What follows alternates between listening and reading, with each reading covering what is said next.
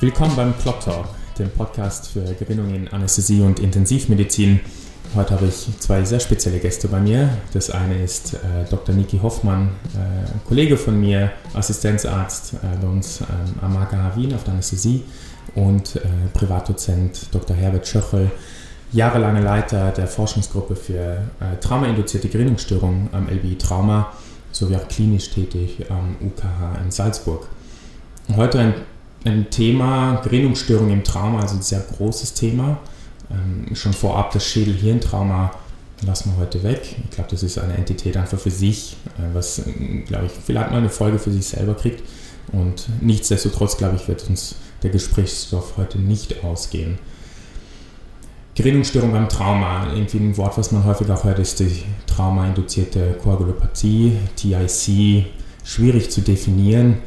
Können Sie mir sagen, über was reden wir eigentlich heute genau? Also wie, wie definiert sie die Gerinnungsstörung im Trauma? Ich beginne, nehme ich an. Bitte. Ja. Ähm, das ist eine super Frage.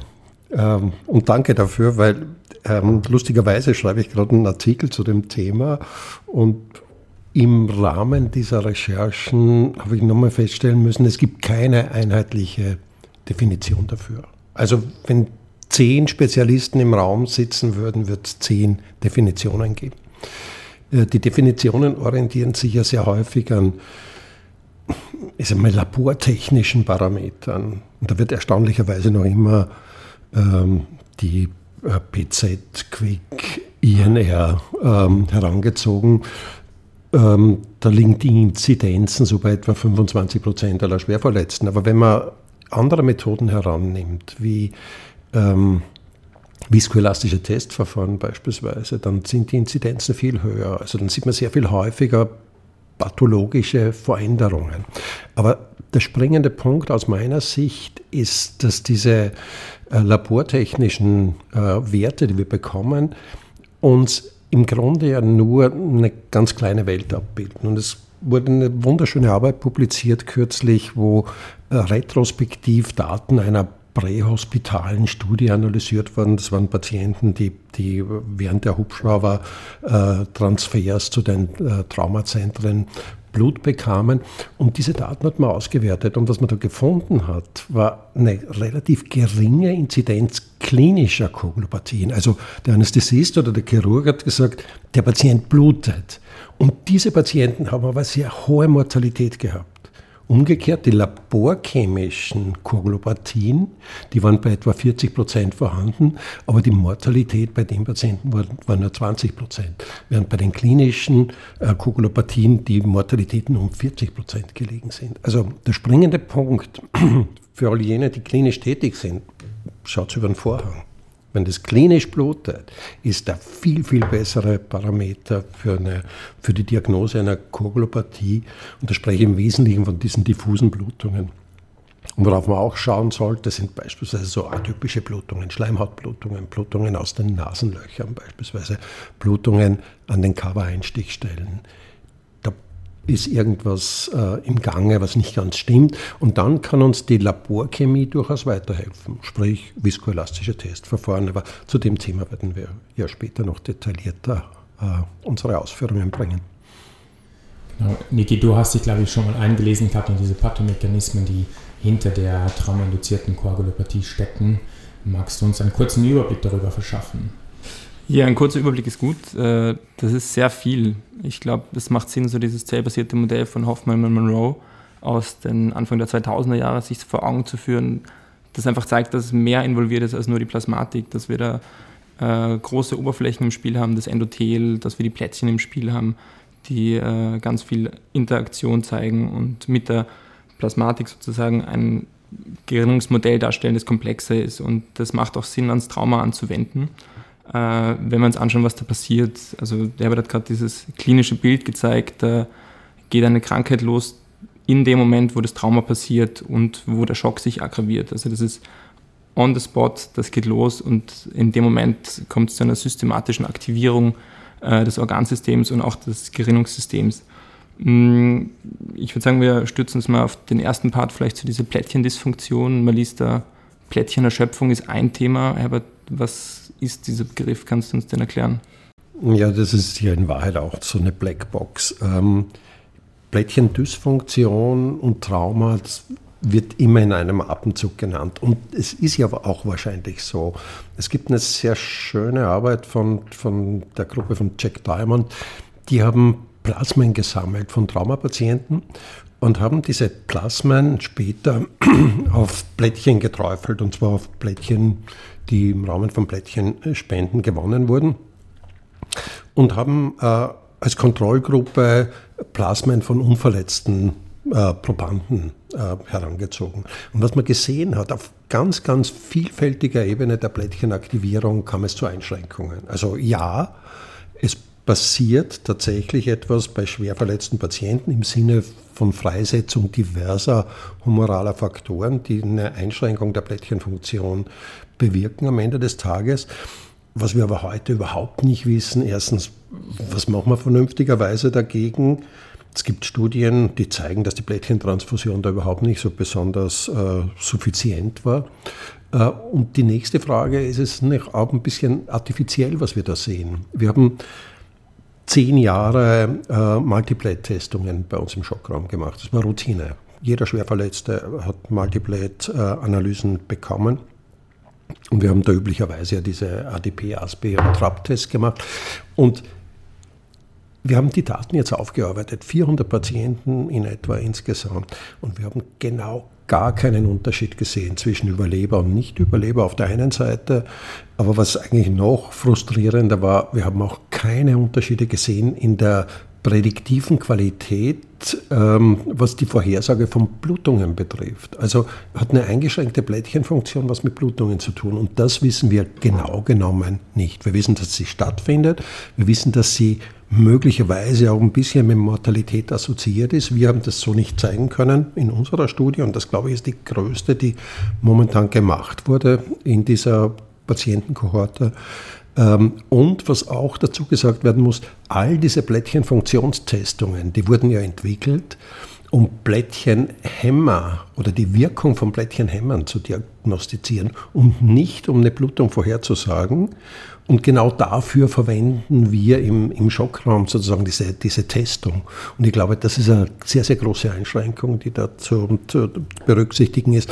Und der letzte Punkt dazu, es gibt keinen diagnostischen Standard dafür. Also es gibt eine Menge unterschiedlicher Blättchenfunktionstestungen, aber es gibt keinen goldenen Standard, den wir auch ähm, als Point-of-Care-Methode anwenden könnten. Okay, ähm, wir werden dann sicher später beim Therapeutischen äh, nochmal darauf zurückkommen, was das für Implikationen hat, was die Plättchentransfusion zum Beispiel betrifft. Ähm, schwenkt mal zum nächsten, vielleicht das Endothel. Man liest auch Endothel, eine Riesenoberfläche, die im Rahmen dessen aktiviert wird und auch die Glykokalix, also äh, ein Mesh sozusagen, ein, eine oberflächliche Schutzschicht, die Barrierefunktion darstellt, geht kaputt, sie wird abgetrennt. Äh, das steht schwer im Zusammenhang auch mit dem klinischen Bild. Äh, der Per Johansson aus Kopenhagen hat das ja auch zeigen können an ganz vielen klinischen Patienten, dass die Endotelepathie und Schock ganz schlechtes Outcome darstellt. Kannst du uns da mal kurz einen Überblick geben, was sind so die Theorien? Mhm. Ja, das, was du jetzt ganz richtig betont hast, das Endothel ist ein Riesenorgan und das übersehen wir eigentlich komplett. Das Endothel äh, wiegt ungefähr zweieinhalb Kilo. Ähm, man kann sich schon vorstellen, wenn diese zweieinhalb Kilo aktiviert werden, dass sich da einiges abspielen kann. Ähm, und das Endothel ist ja auch keine einheitliche histologische Struktur. Was wir sehr stark im Auge haben, sind im Prinzip zwei Dinge. Das eine ist die Glykokalix, sozusagen diese innere Monolayer-Schicht, die sehr wichtig ist für, für ich sage mal, zuallererst mal als antikoagulatorische Oberfläche, aber auch was den Flüssigkeitsschiff aus dem Intravasalraum ins Interstitium betrifft. Das heißt, Schädigungen der Glykokalix, die führen zwangsläufig dazu, ähm, dass äh, die Probanden, die davon betroffen sind, natürlich auch viel Volumen ins Interstitium verlieren. Das ist genau das, was wir bei schwer verletzten Patienten sehen, äh, gerade in der Initialbehandlung und über die ersten 24 Stunden, die manchmal einfach gigantische Volumina benötigen und die schiften alle raus ins Interstitium. Ähm, der, der, zweite Punkt, den man in dieser, in dieser Diskussion unbedingt im Auge haben muss, ist, sind wirklich die endothelialen Zellen. Und da geht es um eine Größe, nämlich um die Weibel Balladi-Körper. Die beinhalten den sogenannten Tissue-Plasminogen-Aktivator. Und das ist etwas, was wir tatsächlich halt als ganz wichtigen Driver einer traumainduzierten Gerinnungsstörung identifiziert haben, nämlich die Freisetzung von TPA aus dem Endothel. Und TPA stimuliert Plasminogen und, und äh, äh, führt dazu, dass Plasminogen in Plasmin äh, umgewandelt wird. Und Plasmin, wie ja die meisten wissen, führt dazu, dass Gerinnsel aufgelöst werden. Und jetzt haben wir die völlig absurde Situation, dass ein schwer verletzter Patient kommt im schweren Schock, der Gerinnsel bildet und diese Gerinnsel in weiterer Folge wieder auflöst. Und eigentlich kann man das gar nicht richtig verstehen.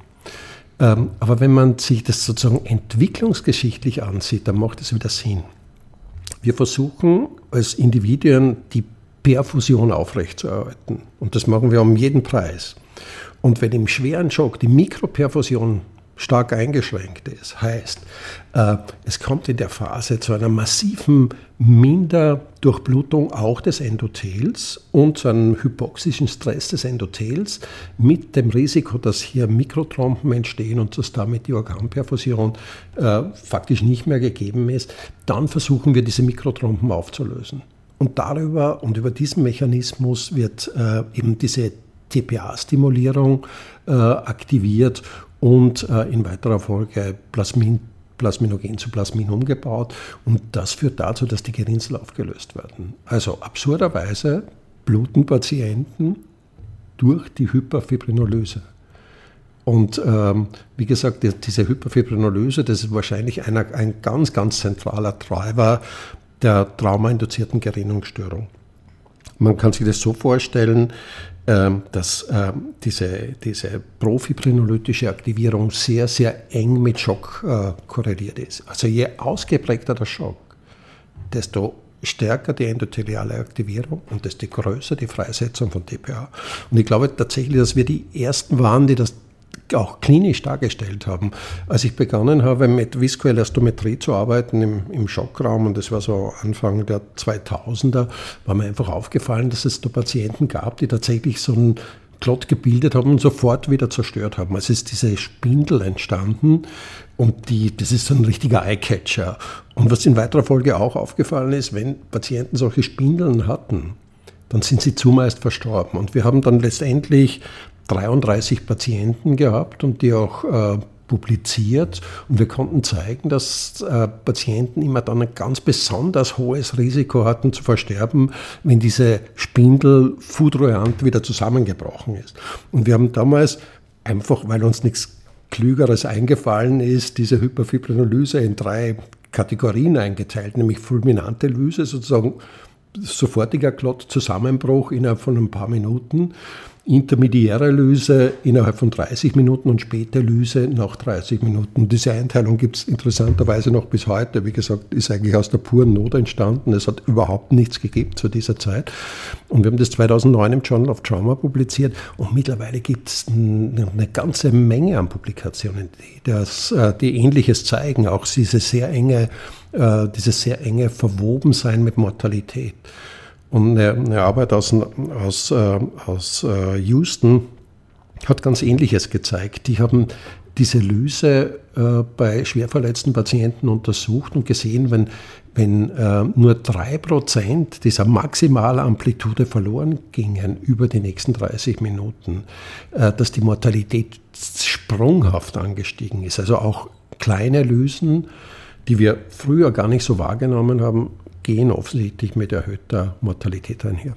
Diese fulminanten Lysen, die hast du mal gesagt, die sehen wir eigentlich gar nicht mehr heutzutage in modernen die, Settings. Ja, ja, die sind faktisch ausgestorben, weil ja jeder Patient, der äh, ich sag mal provokant sich die große Zehe anschlägt, Tranexamsäure prähospital bekommt und damit sehen wir diese Lysen im, im Schockraum faktisch nicht mehr.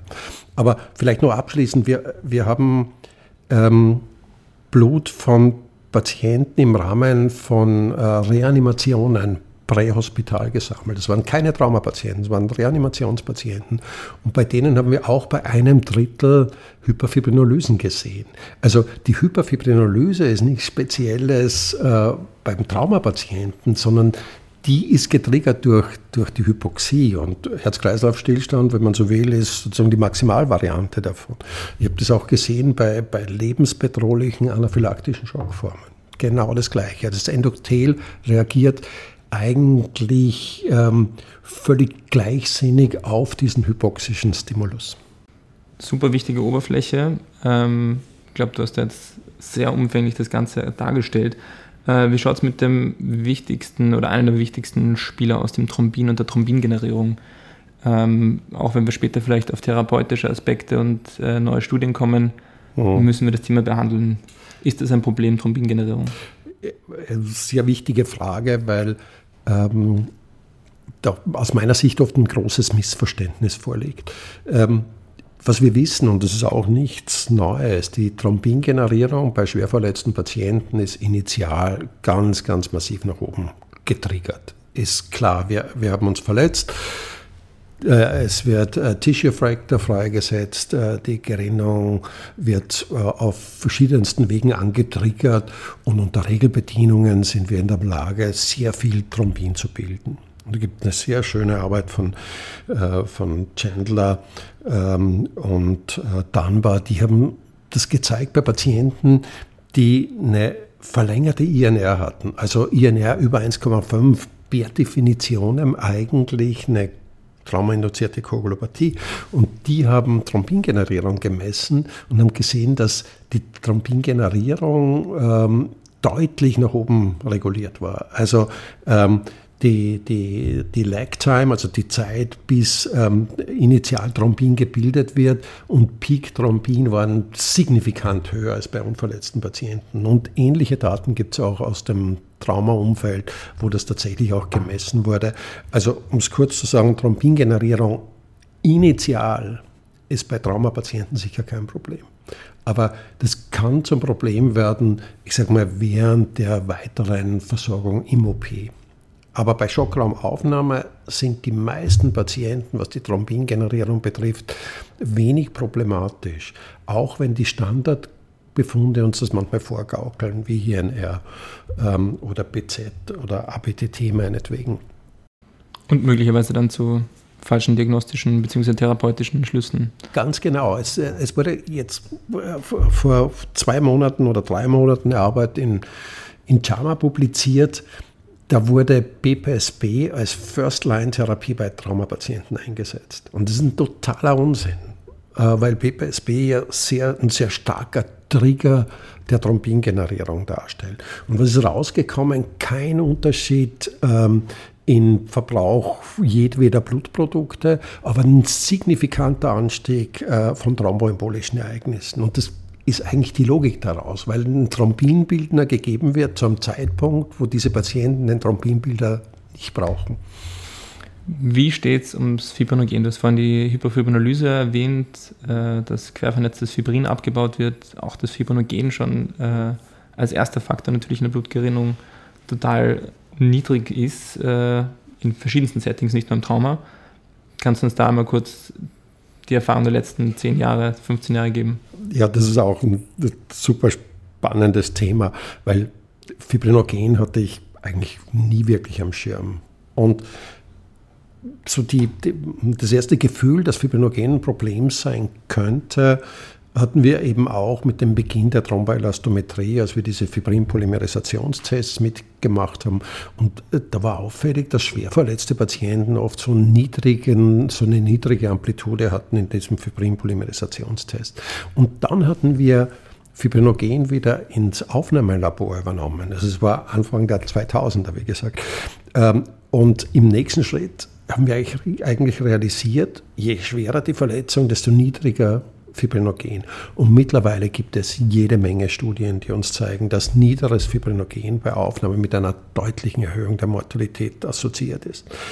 Ähm, es ist eine große Studie an fast 5000 Patienten aus Australien und Neuseeland hat gezeigt, dass wenn Fibrinogen bei Aufnahme unter einem Gramm ist, die Mortalität um das fast vierfache erhöht ist. Also es gibt sehr enge Zusammenhänge. Die Frage ist jetzt, warum ist Fibrinogen niedrig? Weil im Grunde kann ja diese Fibrinogenmenge gar nicht verbraucht werden an den Wundoberflächen und schon gar nicht in so kurzer Zeit. Und auch da gibt es wieder Daten aus der Präklinik, wo im am Unfallort Blut abgenommen wurde. Das hat eine französische Gruppe gemacht äh, unter Herrn Flocard. Und äh, was die gesehen hatten, ist, dass je schwerer verletzt der Patient war und auch je schwerer schockiert, desto niedriger war das Fibrinogen schon vor Ort. Also die hatten kein Volumen bekommen. Man hat einfach das Blut abgenommen und das Blut nachher ähm, äh, analysiert.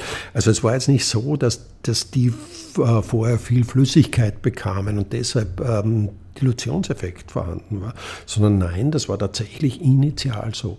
Und die Ursache dürfte wieder in der profibrinolytischen Aktivierung liegen. Also Schock aktiviert Endothel, haben wir gesagt, führt zu einer hohen Freisetzung von TPH und Bildung von viel Plasmin. Und wenn große Mengen Plasmin vorhanden sind, dann führt dieses Plasmin nicht nur dazu, dass Fibrin aufgelöst wird, sondern es kommt auch zu einer Fibrinogenolyse. Und das mag mit ein Grund sein, warum Fibrinogen niedrig ist.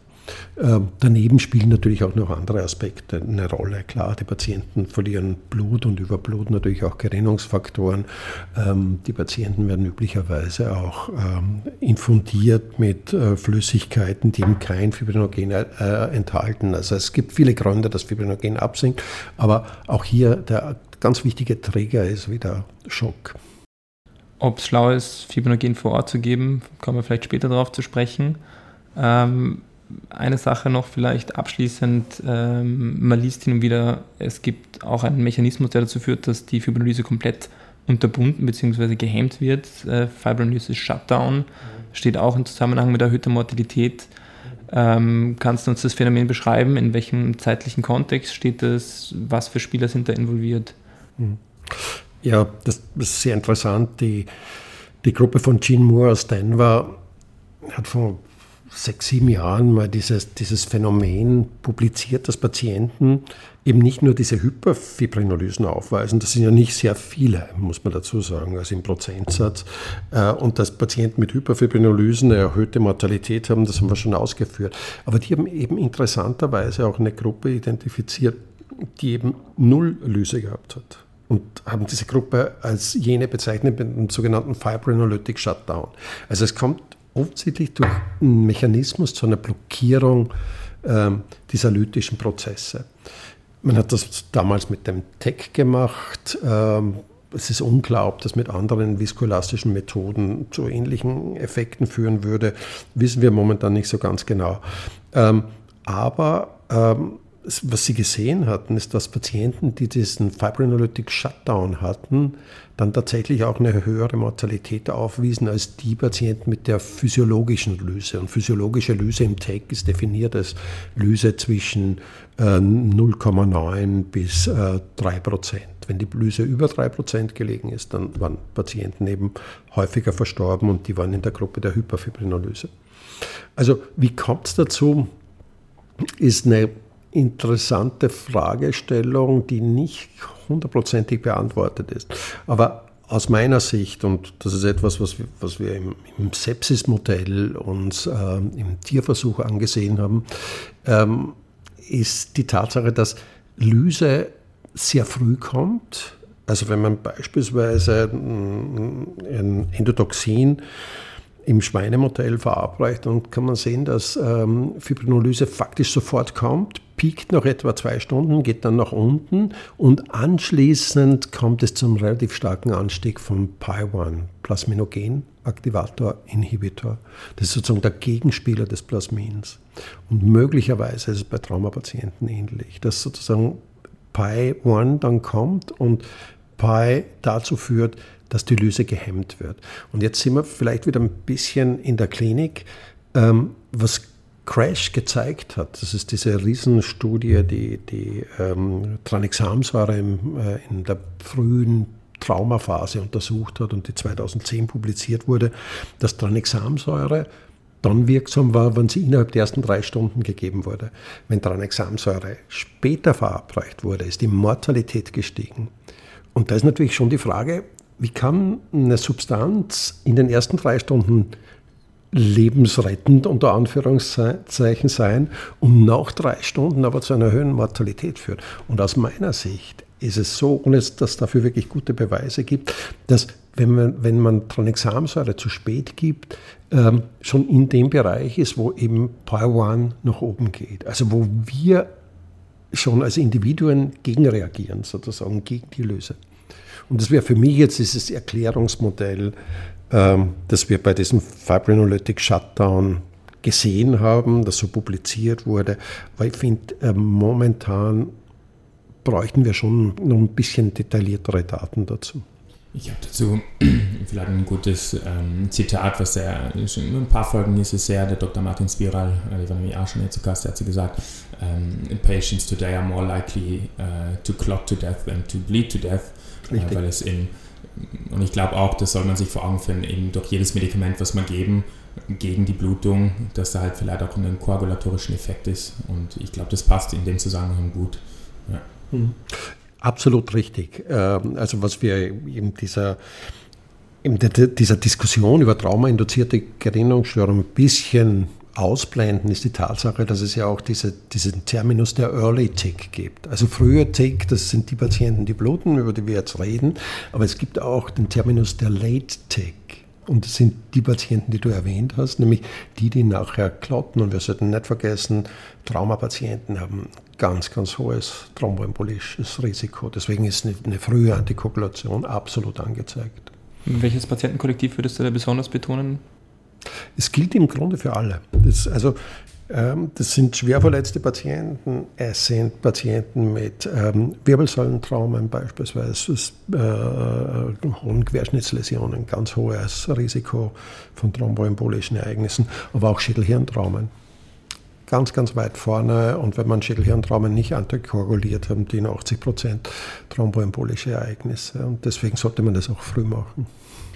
Super spannend. Das heißt, wir sind jetzt eigentlich schon so an diesem biphasischen Modell von der traumainduzierten Gerinnungsstörung angekommen, beginnend mit diesem profibrinolytischen hin zum hyperkoaglen, äh, möglicherweise hypofibrinolytischen. Äh, ich denke, wir können den pathophysiologischen Part einmal damit ganz gut beenden. Und vielen Dank, der Herbert. Sehr gerne. Genau, ich versuche vielleicht nochmal in ein paar Stichwörtern das zusammenfassen, was wir heute, ich meine, zusammenzufassen, so gut wie es geht. ähm, wir haben eben schon gesagt, dass die, die Tick recht schwer zu definieren ist äh, und viele Spieler da sozusagen in diesem Pathomechanismus äh, mit einspielen, ähm, unter anderem diese Thrombozyten-Dysfunktion, äh, haben wir äh, geredet, das Endothel, ein Organ, was sehr häufig äh, vergessen wird, der Schock als Treiber äh, dieser Gerinnungsstörung, ähm, das Thrombin, was anfänglich sehr hoch ist, ähm, dann das Fibrinogen, was ähm, recht schnell ähm, niedrig ist, ähm, genau durch diesen äh, Fibrinogen, Fibrinogenlyse äh, und dann ähm, diesen Fibrinolytic Shutdown und wie du gesagt hast, Niki, mit diesem biphasischen äh, Modell. In der nächsten Folge werden wir dann ein bisschen klinischer ähm, reden, weil jetzt haben wir sozusagen diesen Pathomechanismus äh, besprochen und schauen, wie schaut das Management aus von der äh, Gerinnungsstörung im Trauma, was äh, kann man da geben, Blutprodukte. Ich glaube, viele von uns haben schon einige äh, Medikamente im Kopf und dann schauen wir uns das genau an. Ich sage danke an euch zwei und ich freue mich schon auf die nächste Folge. Wir bedanken uns bei unseren Sponsoren, ohne deren finanzielle Unterstützung die Realisation dieses Podcasts nicht möglich gewesen wäre. Das sind CSL Behring, AstraZeneca Österreich, AJO Austria, Biomedica Medizinprodukte, Ecomed, Roche Diagnostics und Novo Nordisk.